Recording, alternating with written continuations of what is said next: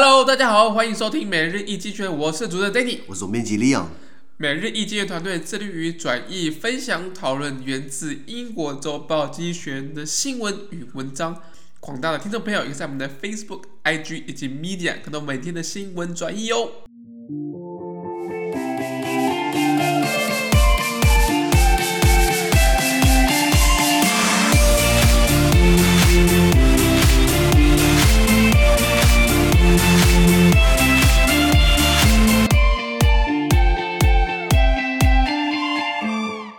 今天同样，我们看到是从《经济学人》截取出来的大事件，看到是三月三号星期三的新闻，而这条新闻同样也会出现在我们每日一经济学人的 Facebook、IG 以及 Media 第三百五十六 p 里面哦。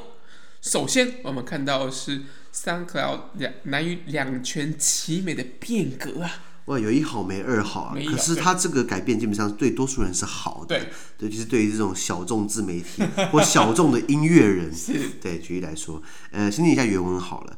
SoundCloud announced its it will be become the first music streaming service to direct subscribers' fees, uh, only to the artists that uh, they listen to, starting on April the first. Other platforms such as Apple Music and Spotify divide royalties based on which artists have the most global plays.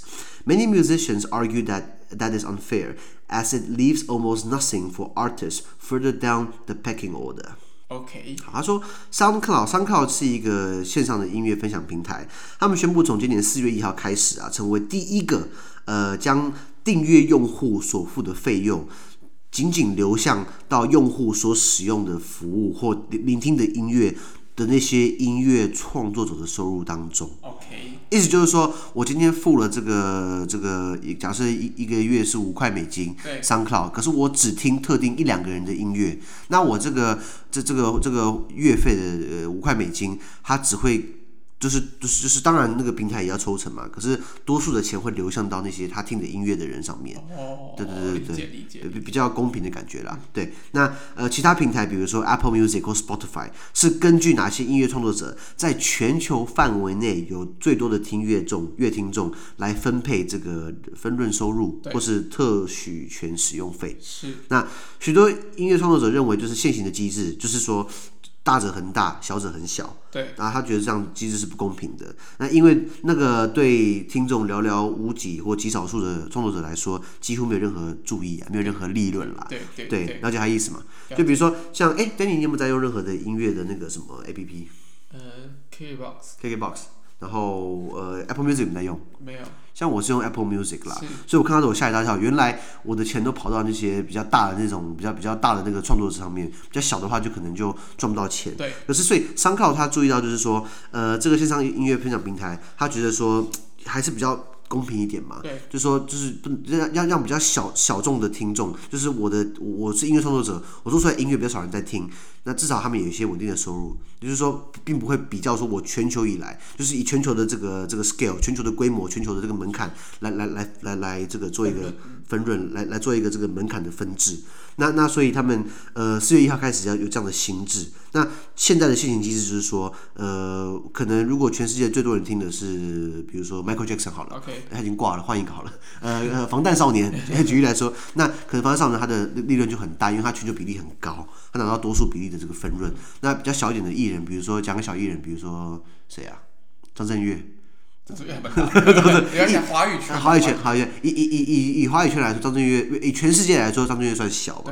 所以这样感觉起来，张震岳在 Apple Music 或 Spotify 的分润比较少。可是如果今天张震岳如果他上 SoundCloud 的话，听起来就比较好了。因为听他的人，像我喜欢听那个《爱我别走》那首歌，听好几百遍都听不腻嘛，经典嘛，对不对？那那那那，所以如果很多人都听《爱我别走》，那。张震岳应该第一个月应该业配给我们。第二个就是说，就是说，如果我今天 SoundCloud 账号我只听我只听他的歌，那是不是他可以拿到我这他可以拿到我这边的那个分润？对，是。那那这样听起来比较公平。其实哦，这个就像是 Medium，我每日经济学人不是有 Medium 账号对不对，对？Medium 其实就是这样的操作方式。哦、Medium 的话，哎，大家可以去办一下 Medium 好不好？因为 Medium 一个月只要五块美金，其实不。不，其实不贵嘛。你看，你一天喝杯咖啡就四五十块，两杯咖啡就三杯咖啡的钱就可以付一个月的 Medium 账号。那 Medium 它就是一个目前还没有广告，希望它不要坏掉。它没有广告，它就是里面都是大家用文字加图片写的东西，纯内容、纯文字，没有影片。它就是有一些图啦，有些可以附附的一些文文字里面可以附的一些图，或者一些示意图，或者一些一些插图。那它就是比较偏向啊，它的界面也很简单，不会那么花俏，像。Facebook 或是 Instagram 不就很花俏吗？社群，社群啊，跳广告出来啊，很多很多。那 Medium 就稍微比较偏向阅读。那 Medium 的话，就是说我们的 Medium 收入来源，就是如果你今天你有付 Medium 的月费，那如果你花越久时间看我们的 Medium 上面东西，那你的那份五块美金美金，它的比例会多数流到我们这边来，而不是流到那些很大的作家、很大的那种 Medium 写手。那当然会会变成大者很大，小者很小，不是吗？像你看到很多像我每日精选的 YouTube 频道，现在弄了半天。拍影片拍的要死要活的，我们到现在才七百五十订阅，还不到八百，对不对？那你看那种很厉害的网红，那就是开箱个跑车，或是露个豪宅，或是那个穿个比基尼，对不对？一个影片就是就就就是就是就是两三万人在看，他可能一拍可能有五十万人订阅，他人口基数够大，他五十万人，他可能一个影片上去可能就可能就五千一万的跳。那我们呢才八百个人，所以我们带影片大概只有几百个人，一 两百个人在看。对，啊，对啊，所以就是这样有点。就是这样，这样让让让比较小的人就混不下去，你知道吗？所以这听起来，我们应该去 SoundCloud 开一个这个，这这是这个这个这个 podcast。对啊对啊对啊，你没没有用过 SoundCloud 吗？对。你你有用过 SoundCloud 吗？还没有。没有用到。那那他们这些平台会付给这个呃创作者。一个叫做 royalties，royal royalty fee 叫特许权使用费。对，讲白话就是分润啦。那最有名的或是最会抓 royalty 的犯规的一个公司叫做迪士尼。哦。你去外面看，你买一些什么铅笔啊，或是买一些书啊，买一件衣服啊，上面只要印有迪士尼的东西，不管是花木兰啊，还是什么 Snoopy，所以就是 Snoopy Snoopy 应该不是，或是这个这个这个米米老鼠，或是高飞，高飞或是呃 Toy Story 玩具玩玩具总动员。它上面你要用它那个图像，你就一定要付给迪士尼 royalty 啊 royalty，那这个费用很高。那不好像迪士尼有一个架构叫做发码你你你要加入迪士尼这个发码体系，然后就付给他 royalty，然后非常严格。我之前帮客户处理过，那他的产品要印这个这个迪士尼的东西，我要帮他搞个 FAMA，然后付 royalty，然后迪士尼还确保说你东西做出来，呃，颜色要调好。你不能印一个米老鼠，它是不够红或不够蓝，就一定要到那个迪士迪士尼要的颜色。所以成品要给他看，在你在做大货之前，你要大规模生产之前，你的产前样要跟迪士尼合可的颜色是一样的。然后你的大货还要给他抽查。那如果你今天很多就是地下工厂做，对不对？没有发嘛，也没有迪士尼的这个授权，那你被抓到的，你被抓到的话，你就罚很多钱，迪士尼会告死你。迪士尼最不缺就是钱，那有钱可以请到很多大律师，所以千万记得 royalty 这个迪士尼要要要要小心。那当然不止迪士尼啦，很多都是这样子，不是吗？你今天开一个，我今天比如说我开一个，其实我今天如果加盟五十兰好了啊，我开一个饮料分店，我我用他的扛棒，其实我也是要付类似的权利金，不是吗？就很像这样的概念啊。不过台湾并没有，我这边查一下，并没有一个法律叫做特许权。使用费有吗？有这个有有有这个法律？应该是没有，就是这几个专有名词啦。诶，中国倒是有，你知道吗？嗯、那那这个就就比较偏向商业或是律师会懂的啦。那像中国就有一个这个这个中国税务的商务咨询法里面就有提到这个特许呃特许权的使用，英文叫 royalty fee 的这样子。理解。好，那我们看到第二的新闻，第二的新闻是法国的天主教会有一些就是。有更多状况啦，有没有一些更多啦？不，我跟你讲，教会啊，通常这个这个这个怎么讲？这个怎么讲？怎么讲？要讲实话吗？很难没有问题啦，对吧？因为他卖的是个空气嘛，对啊，然后又这么有钱，当然会对信仰信仰，对你你想要关关香点可以。呃，心理原文好了。呃，原文是这样子啊，The head of an in the head of an inquiry into child abuse in the Catholic Church in France said there could have been at least 10,000 victims since 1950, more than the previous estimate of 3,000. A hotline for reports of abuse received 6,500 calls in its first 17 months.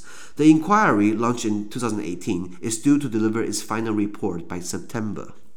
他说：“呃，调查法国天主教会的虐待儿童问题，多数是性虐待，就性侵儿童的这个对调查这件事情的这个负责人表示，哦，自从一九五零年以来到现在，可能至少有一万名受害者。”呃，那超过了先前预估的三千名。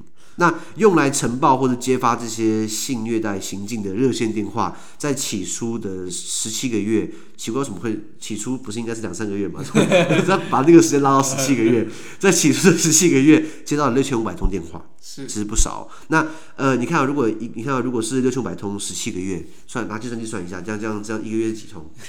马上算，那算一下，对对，我这个我也我也很好奇，六千五除以十七，平均一一个月是三百八十二通，对，那除以十二的话，哎是吗？嗯，这要除以十二，除以三十，对，对对对对对，十七个月，那除以三十话，平均一天会有十二点七四，一天我们会有十三通电话在讲说 他小时候可能被神父或教师怎么样怎么样怎么样，对不对？所以其实蛮多的，你知道吗？那这个调查这个调查始开始是二零一八年，他们将在今年的九月提出最终的报告。对对对，你是在调查，就是也算是转型正义的一种嘛。对，就是过去你知道天主教会其实很强大，你知道吗？那当然，法国是这个天主教国家，嗯，就像西班牙，就像意大利一样，这个这个应该毋庸置疑。那天主教教会在在在在在这个法国一直到什么时候都有影响力？你知道，在一九，你知道法国带了到一九八零年、一九九零年才有离婚法。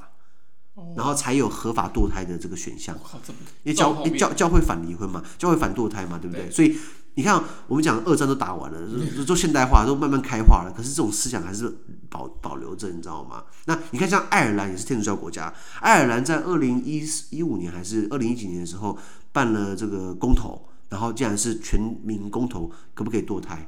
然后那时候教会被骂翻了，因为教会那时候还跳出来说：“啊，对不起，我们不能堕胎。”时代都变了，基本上时代不港啊，对不对？这种老派思维，对，就像马英九也是老派思维，该该退还是要退了，不知不知就是出来消耗自己的剩余价值。所以基督教会那时候也是一直很反弹。那个时候法国是这个季斯卡当总统，是呃，Valery Giscard d'Estaing，他来过台湾，他卸任之后来过台湾，下榻这个亚都丽致饭店，是这个在民权东路是吗？对，民权东路跟这个吉林路口的这个，我我我之前去那边吃饭，看到一张照片，就是季斯卡当卸任之后来，然后结果结果这个亚都饭店真的是很好笑，他们把季斯卡的名字写错了，他名字叫做叫做 Valery Giscard d'Estaing d'Estaing，他们写 Giscard d'Estaing，把 T 写成 L。我还很愤怒，因为我觉得杰斯卡是个很不错的政治人物。他最近刚过世，他去年年底好像过世，九十几岁，呃，高龄高寿过世了。他过，然后你把他名字写错，我还写信给亚都丽志的这个饭店的那个客服，跟他说你你要不要改过来啊？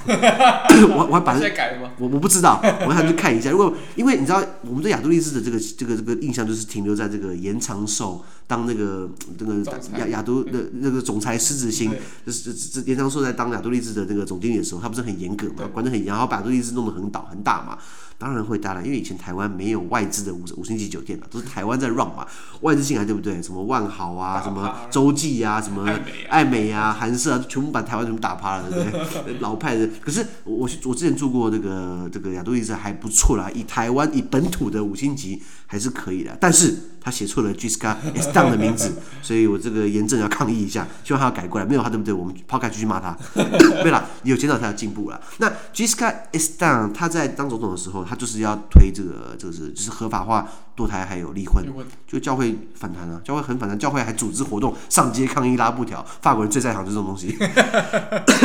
然后那后来，然后后来也是成功了啦。那然后呃，基斯卡他除了在法国国内之外，他在欧盟层级也是有一定的影响力。比如说，他至少开始是在推欧盟宪法，对，就是欧盟要有自己的这个宪法。那可是很可惜，他虽然推在欧盟层级推，可是后来在法国自己国内的百姓公投把这个给否决，很糗，你知道吗？呃呃，欧盟宪法那时候，呃，二零零四年好像就在投票，对不对？就是多数人全部只有两个国家反呃反对，一个是法国，一个是荷兰。那荷兰的时候原因我不知道，法国就是为了反对而反对了。对，那除了之外，然后基斯卡尼斯坦他还有这个欧元，他在他任内的时候一直在主张要欧元，因为以前是法国法郎、德国马克、意大利里拉、西班牙 pesos，然后英国英镑，然后后来就是说我们要统一货币，就刚刚讲的国家都统一，就是英国打死 不用欧元，还是用英镑。所以基本上，基斯卡他就是欧盟宪法之父，还有欧元之父。你说他的对，没错。那他的欧盟宪法没有过没关系，欧盟会员国在用偷渡的方式。过了里斯本条约。二零零七年里斯本条约就是其实跟欧盟宪法其实换汤不换药了。一个就是宪法就是要要要，因为宪法这两个东西要所有会员国公投，可是各个会员国缔结条约，里斯本条约就不用公投，所以上有政策，对对，下有公投，上有对策，这样子嘛，对不对？那所以。呃，天主教会其实是很强大。那现在从以前到现在，这种儿童性侵害、性侵害的的那种侵犯儿童的案件，其实天主教会一直都是回避的，你知道吗？你说现在的教宗是方济各嘛？那他确实是一个蛮开明的教宗，对，他确实是一个蛮不同于、蛮蛮蛮不不跟以前不一样的教宗，我承认。可是他也有包袱啊，因为在梵蒂冈教廷这样的一个组织底下，虽然教宗是最大，对不对？他是谁选的？下面有下面有一大堆枢机总教，然后然后在下面就是有主教嘛，然后下面是教师，就很像国民党的体制一样。党主席下面是中常委，还有中央委员、党代表，也是一层接一层的，你知道吗？那所以我们我们我们常常在在笑说，其实什么样可以当教宗？就是枢机主教看哪一个人好控制，让他当教宗，知不知道？那呃呃呃呃，这个这个呃这个现在教宗就是那个方济各，他他确实有做一些言论，对不对？确实梵蒂冈内部也是很反弹。当然，当然。对对对，然后他还去，他不是还去那个回教徒的难民营嘛？去一去穆斯林难民营去看他们，对不对？那这个没有教宗做过啊，他们。就是他是天主教教宗，可是他还是愿意跟不同教的接触。其实我觉得这是很蛮不错的。可是他想要改革也是有包袱，比如说他那些一些这种很变态的神父，一天到晚去性侵害儿童。那其实这很常发生嘛。我我之前在比利时的时候，因为比利时其实也蛮多这种呃呃就是恋童癖的人。我说说为什么会有人去恋童？其实它是个病，你知道吗？恋恋童癖的英文叫做 pedophilia，pedophilia，它其实呃呃被被被定义为是一个这个这个性偏离的这个精神状态的疾病。Okay. 对，不知道身边有没有人这个有有有有有有有这个状况？这个我真不知道。台湾应该叫是这个台湾精神科把它归类为精神呃医学把它归类为精神科啦。对，那他这个就是就是喜欢小朋友，就是萝莉控嘛，这个萝莉控是这样用的嘛。那这个其实。呃，从很早开始就是就是有有这样的记载，比如说古时候就有一些国王喜欢有一些小朋友，你知道吗？有些恋童的倾向，所以他到底是源于何起，或者为什么？那可能是先天，有可能是后天。可是不管怎么样，你要这样去对儿童，主要是。不不不行的，不行的嘛。那教会就是常常常常就是有这种性丑闻爆出来，以前都被他压下来，那到后来就是慢慢包包不住了，太多了，太多只包不住火嘛。以前刚刚这个这个这个调查讲讲说，至至少会有预估三千个，就爆出来一万多个，那那而且还能更多。那拉回来讲了，这个为什么教会会这样子？呃，你说教会为什么？包庇，包庇，对。虽然这个梵蒂冈是我们在欧洲唯一 的邦交国，唯一，可是可是我们应该不涉及外交了，我们就事论事了，对啊，那那那一般我们讲，如果你去意大利的话，对不对？就是可以看一下我们这在意大利罗马的这个梵蒂冈，它的博物馆非常漂亮。废话，全世界财富都往那边跑。当然，当然那个辉煌的不得，那个大理石跟那个建筑啊，我一看就是钱堆出来的，真的很雄伟，真的很贵。那那我们那边有大使馆，我们大使馆并不是梵蒂冈里，梵蒂冈里面很小，它是全世界面积呃呃呃应该是最小的国家啊。他他说联他是联合国会员国，你知道吗？那我们还不是，那我们连观察员都不是。Anyway，那那那它那么小，所以我们那边没有设大使馆，我们设在外面的罗马，就是在梵蒂冈那个那个那个圣彼得广场前面有条大道，我们在道我们在大道上面有有有一个办有一个办有一个有一个大使馆。那我记得好像是在三楼，然后四楼我记得是加拿大大使馆。然后我们你可以去三楼借厕所，然后还让你写本子到外线的一样，到此一游。哎，我们我们那边还不错，那就是有还蛮便民的。台湾人去的签个名啊，拿点水啊，上个厕所不用钱，当然不用钱的，对对对，就踩点一下。就欧洲唯一的大大使馆，那梵蒂冈是他的名字嘛？那你有没有听过教廷？因为因为他的教廷就是他这这是这个他的行政机构的的那个全名，罗马教廷嘛，就是。啊，他们官方语言是拉丁文，谁谁讲拉丁文？现在 拉丁文就是太以前就是只有那种教士啊，或者是王权贵族啊，少数人讲拉丁文，以至以至于那些人都近亲繁殖都弄完之后，都都都死了之后，没有人会讲拉丁文，那有点像是死的语言，你知道吗？对啊，所以啊，我我他是罗马教廷，就是就是就是他的行政机构的统称，主要工作是辅助教宗，所以我们讲的教宗基本上是。哇，好听点，他这教，他是他是教廷是辅助他，可是其实整难听一点，教廷会控制他，不是吗？对，所以他要发言，稿是他写的嘛？当然不是他写的。好，那那那那那如果他脱稿演出，对，那你想想看，那你你还住在那边，你会不会被为难？是不是？对，其实历史上发生过有教宗突然离奇死亡，你知道吗？对，就是有那个好像是 Jean Paul 一世吧。呃，Jean Paul 呃约翰保罗一世，我忘记有个，反正他才刚上任三十三天，就突然心脏病发了，然后突然突然挂电，你知道吗？然后可是他前面在挂点之前，他有说他要整顿教廷。那是在一九六七年代的时候，就一九六七一九六七年代的时候，他有放这个话，后来就死掉，离奇死亡。可是梵蒂冈是主权独立的国家，所以意大利警方并不可以来。来来来调查，他们只能被邀请过来帮忙，所以 对梵蒂冈它是主权独立国家，它有自己的武装部队叫梵蒂冈呃这个卫士卫队，就是穿小丑衣服看起来 很花俏那个，然后拿一根棍子，然后穿那个衣服，呃观光客拍照可以用的啦。可是可是就是说就是就是他们没办法直接调查，那里面是他内部结案了，那后来就说他心脏病发，可是哦并没有这个这个验验尸报告，然后他也没有心脏相关疾病，到底怎么走的基本上也是悬案，就是又又是 Netflix Netflix 有拍一系列。的阴谋论，比如说希特勒到底有没有死？哦，对对对对对，是不是逃离柏林了？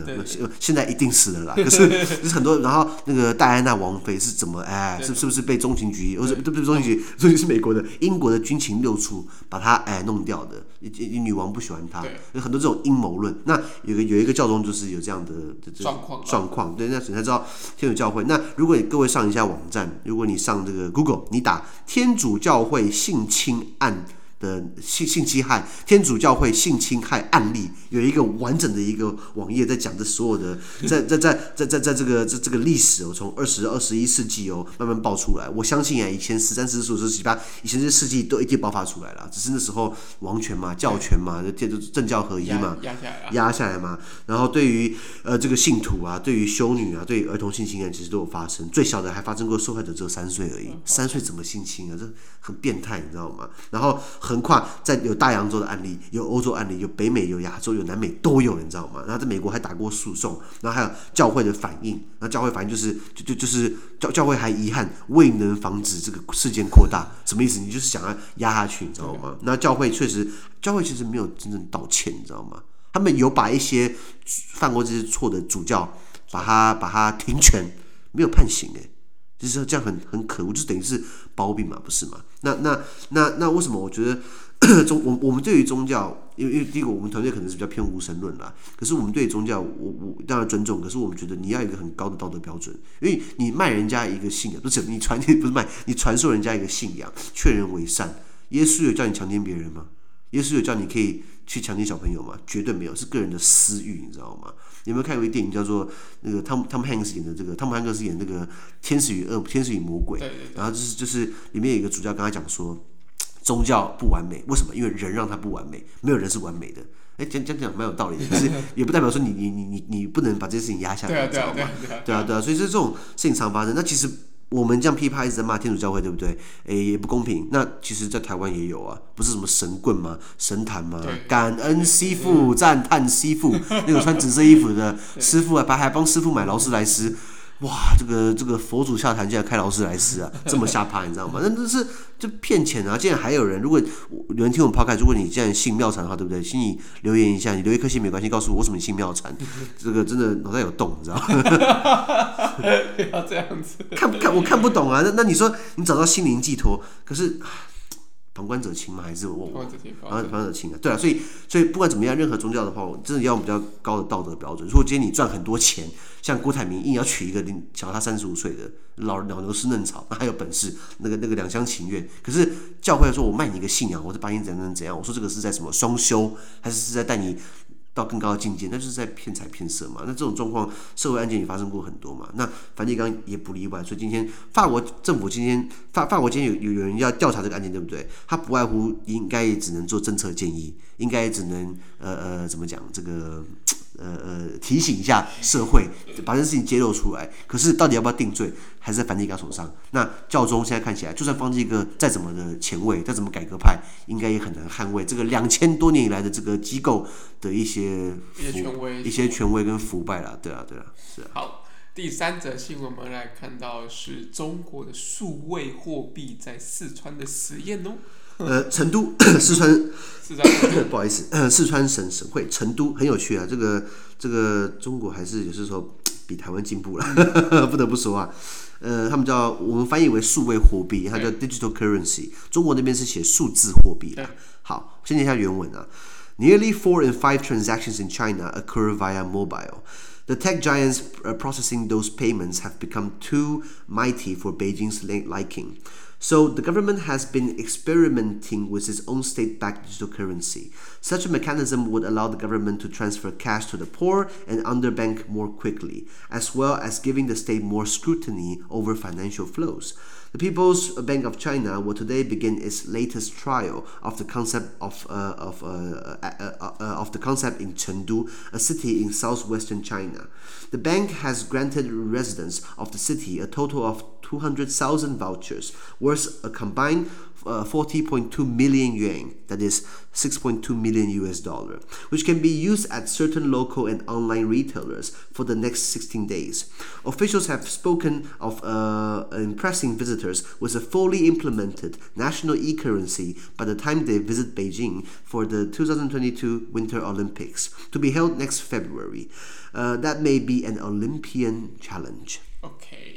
他说，在中国，近五分之四就是百分之八十了吧的这个转账交易是透过手机操作的。那你知道中国就是有阿里阿里 Pay，就是支付宝；WeChat Pay 就是这个微信支付，还有这个银联卡，有这个云联的这个银联的这个云云闪付。嗯，谁取的名字啊？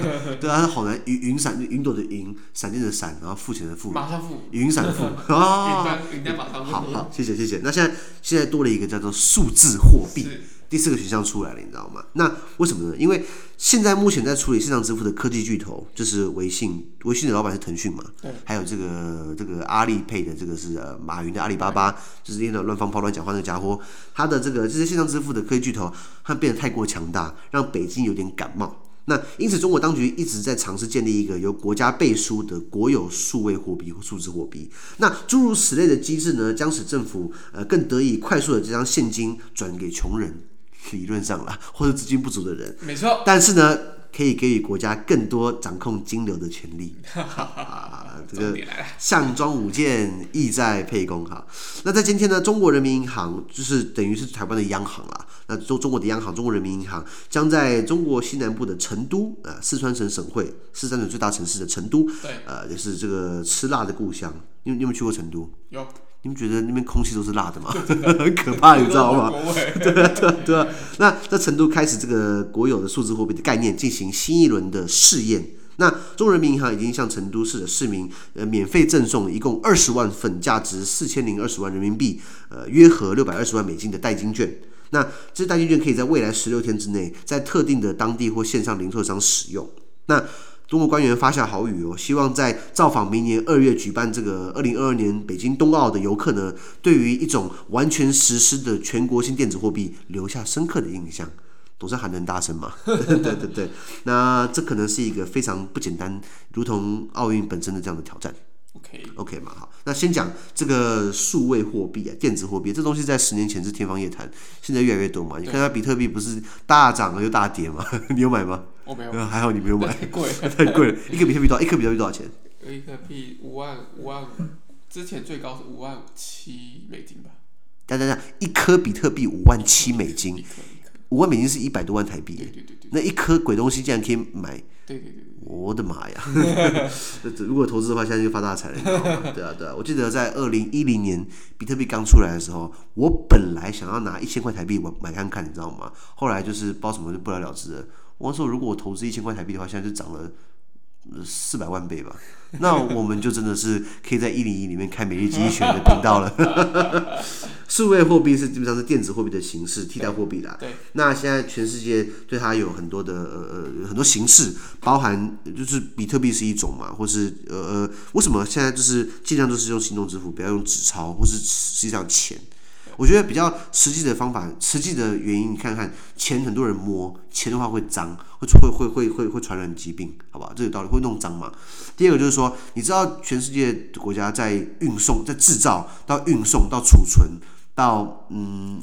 分分送货币其实也是很贵，你知道吗？就就是你就是一张纸那么薄，可是问题是你要去制造它，然后你要你要去研发怎样不会被做成伪钞，那你要去运送它，还要储存它，你知道吗？你知道台湾有个金库嘛？就是那时候一九四九年国民党从中国干来的那个黄金，一直放在好像在在在哪里新建的一一个一个基地，然后还还有军队驻守，就是一一堆一堆不能吃的黄色的石头，竟然就花那么多成本去保保护它，你知道吗？对，anyway 拉回来讲就是说，呃呃。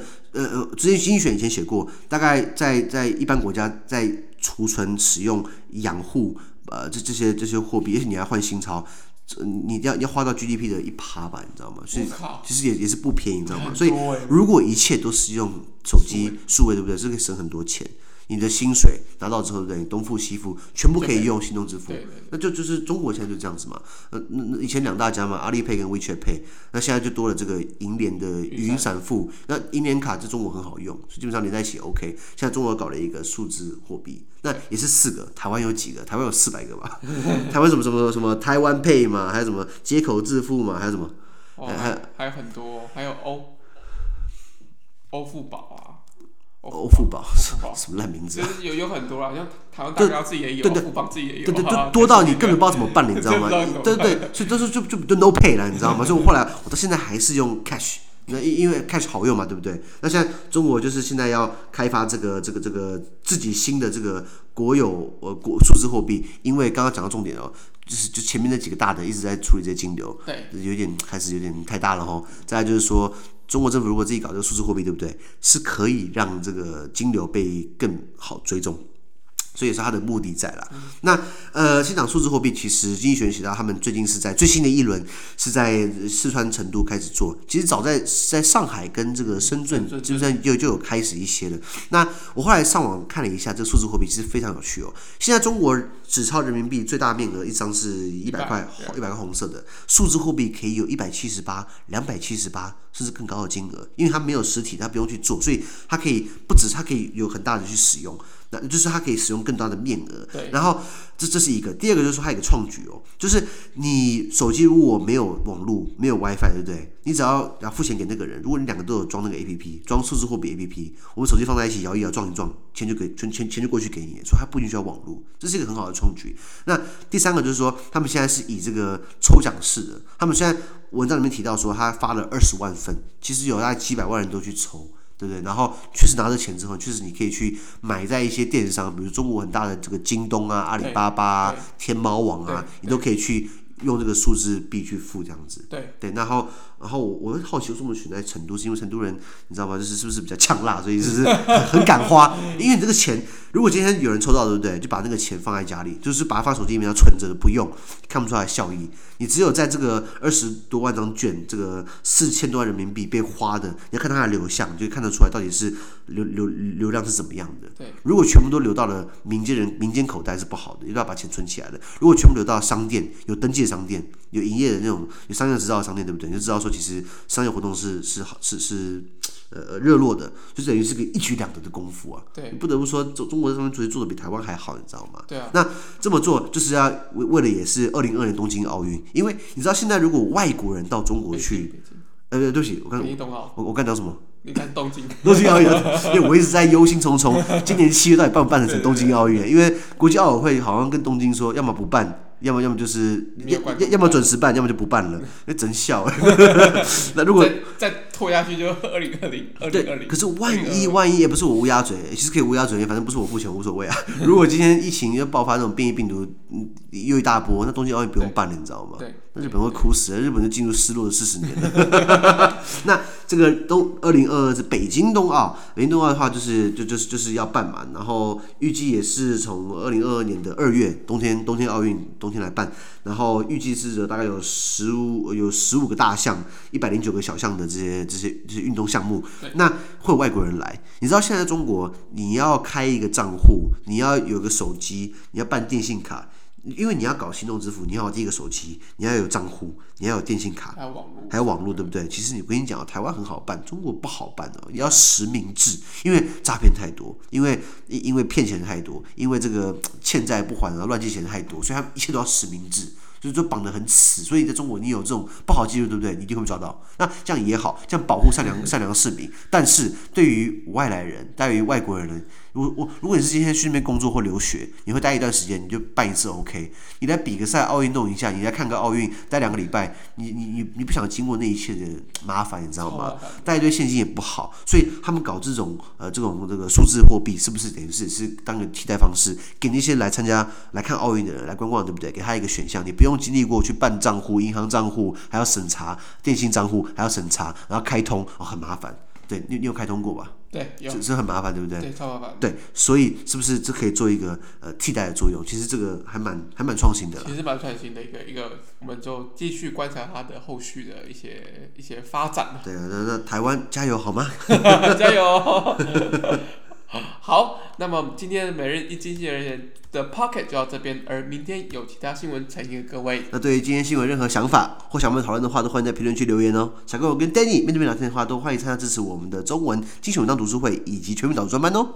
资讯都会提供在每日一经济的 Facebook 粉专，建议大家持续关注的 Pocket、Facebook、IG、YouTube 跟 Media。感谢你收听，我们明天见，拜拜。拜拜。